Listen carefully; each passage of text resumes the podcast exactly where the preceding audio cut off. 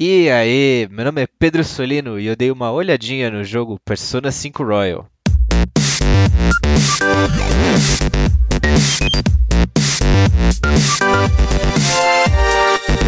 Antes de falar do jogo, um aviso rápido.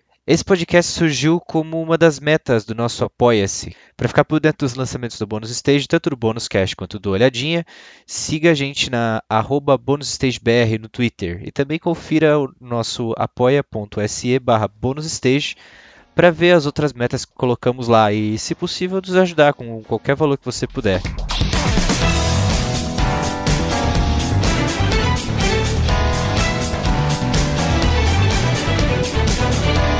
Até dia 30 de março de 2020, o lema da minha vida era Jogue Persona 5. Porém, esse jogo causou uma alteração nesse lema e agora ele é Jogue Persona 5 Royal.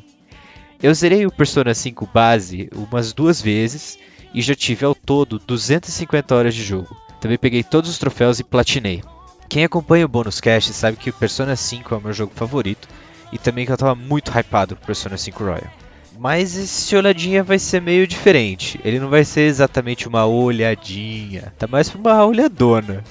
Enquanto eu escrevi o roteiro para esse podcast, eu tive um problema com meu computador que passou quase uma semana no técnico. Aí, enquanto eu esperava o PC ficar pronto, eu fui jogando, e jogando, e jogando. E sim, eu acabei fazendo 175 horas de gameplay e zerando o jogo com direito ao troféu de platina.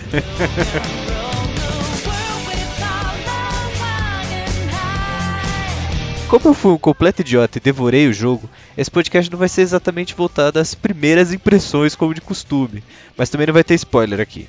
Mas o que é Persona 5? Do que se trata?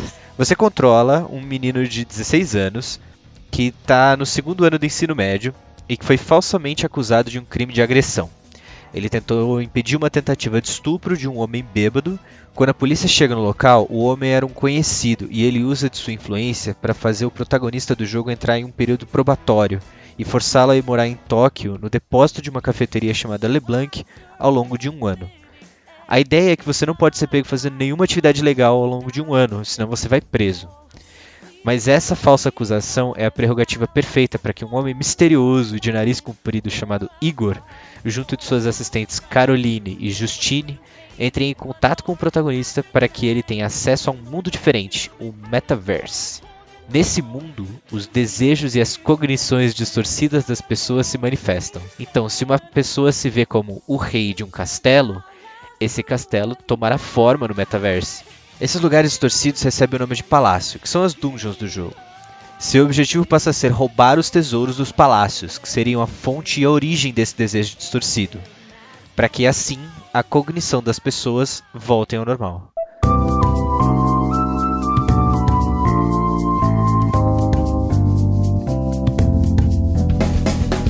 Apesar de trabalhar com a mesma história logo de cara, o Persona 5 e o Royal já apresentam algumas características bem diferentes, tanto de gameplay quanto de narrativa. Uma das coisas que eu achei muito legal que foram acrescentadas no Royal agora é que você pode usar mais vezes ao dia a sua arma durante as batalhas em um palácio. Agora sua munição é limitada por batalha e não por visita ao palácio ou dia de combate, como era antigamente.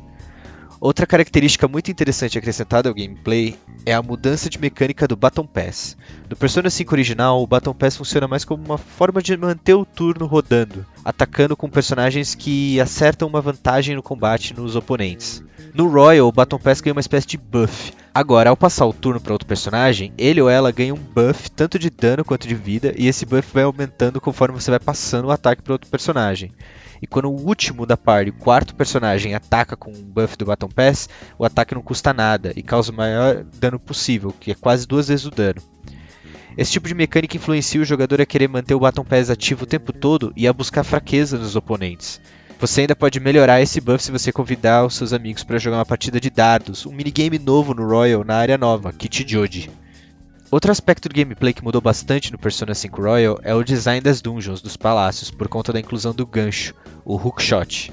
Já tinha rolado meio que um spoiler de que o Joe queria ganhar um hookshot por conta do Super Smash Bros., em que um dos moves dele no jogo é usar o gancho como mobilidade. Mas a grande surpresa é como esse novo apetrecho é usado no jogo. Nos palácios do Persona 5 Royal, agora existem Will Seeds, as sementes do desejo, que são espalhadas pelo lugar e que, quando você as encontra, elas regeneram um pouco do HP e do SP de toda a party, o que ajuda a dar uma certa sobrevida para o grupo, já que é tão difícil regenerar SP no jogo, principalmente no começo. Além do combate, a forma com que a história é contada também foi melhorada. Cada um dos personagens principais do jogo ganhou novas imagens e animações mais precisas das emoções de cada fala, o que deixou a narrativa desse jogo, que já tinha uma entrega muito boa, ainda melhor. Como eu já zerei o jogo, eu posso dizer que alguns confidantes são mais importantes para de upar do que outros. Essa importância acabou ficando mais marcada no Royal do que no Persona 5 base. Além de jogar dardos, o que eu achei muito legal, outra adição muito boa foi um bar de jazz, onde você pode levar uma pessoa da sua equipe.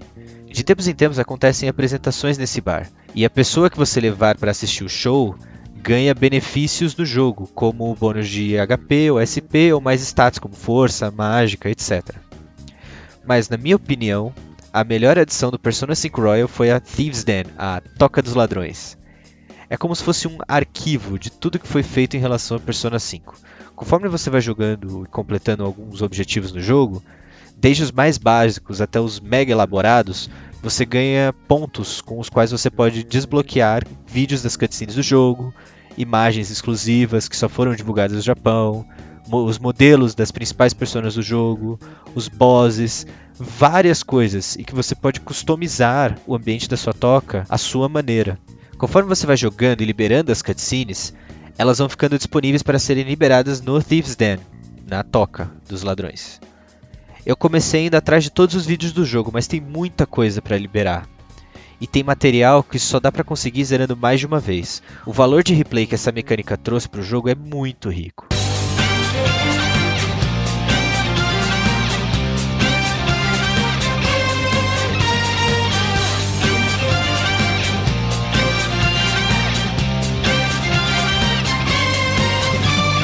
Já partindo para a conclusão, o que eu achei de uma versão com mais conteúdo do meu jogo favorito? Simplesmente fantástico. Essa é a versão definitiva desse jogo. Não é à toa que esse jogo é, até agora, o exclusivo do PS4 mais bem avaliado no site Metacritic, com uma nota de 95 de 100. Se você tem um PS4 e não jogou ainda, não perca a chance de jogar. O jogo é bastante longo, mas que vale muito a experiência. E esse foi o Olhadinha.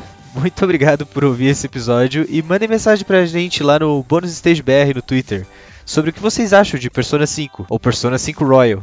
Vocês também podem entrar em contato com a gente no nosso Instagram, o arroba bonusstage, e no facebook.com barra bonusstage. Eu sou o Pedro Solino e até a próxima. Falou!